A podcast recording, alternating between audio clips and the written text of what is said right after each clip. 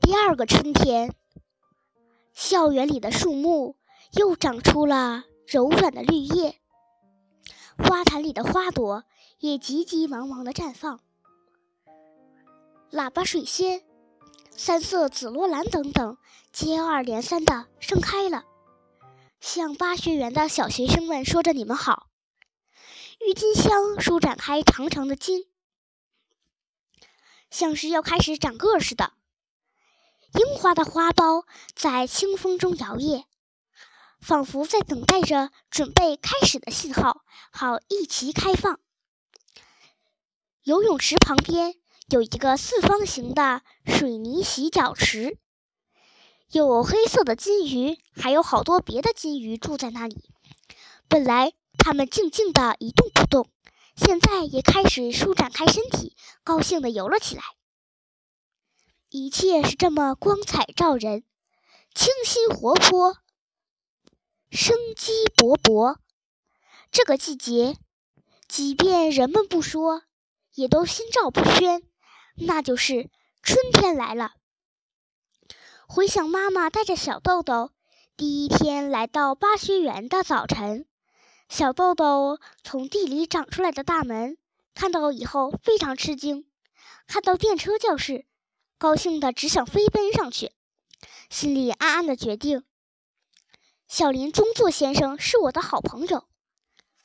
从那以来，整整一年过去了，小豆豆幸运的成为二年级学生了，好光荣！而且新的一年级学生也好奇的东张西望，走进大学园，真像小豆豆他们当初一样。对小豆豆来说，这一年过得非常充实。他盼着每一天的早晨到来。虽然小豆豆还是喜欢宣传艺人，这一点没有什么变化。不过，在他周围又有了许许多多他喜欢的东西。被以前的学校当成麻烦学生而不得不退学的小豆豆，现在却成了巴学园最有特点的学生了。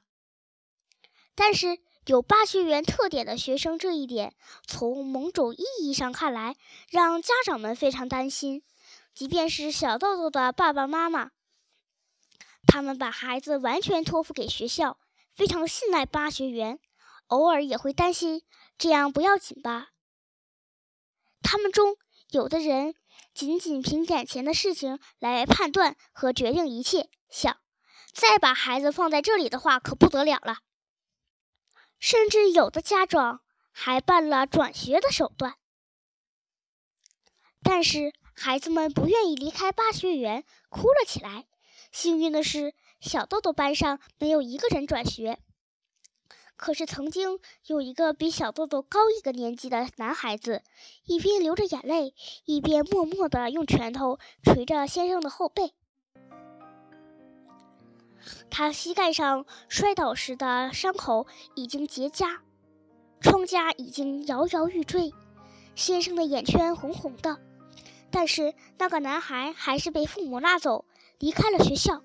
他一遍一遍回头看，一遍一遍挥着手，但终于走了。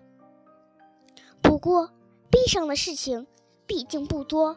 小豆豆成了二年级的学生，二年级的日子也一定充满了快乐。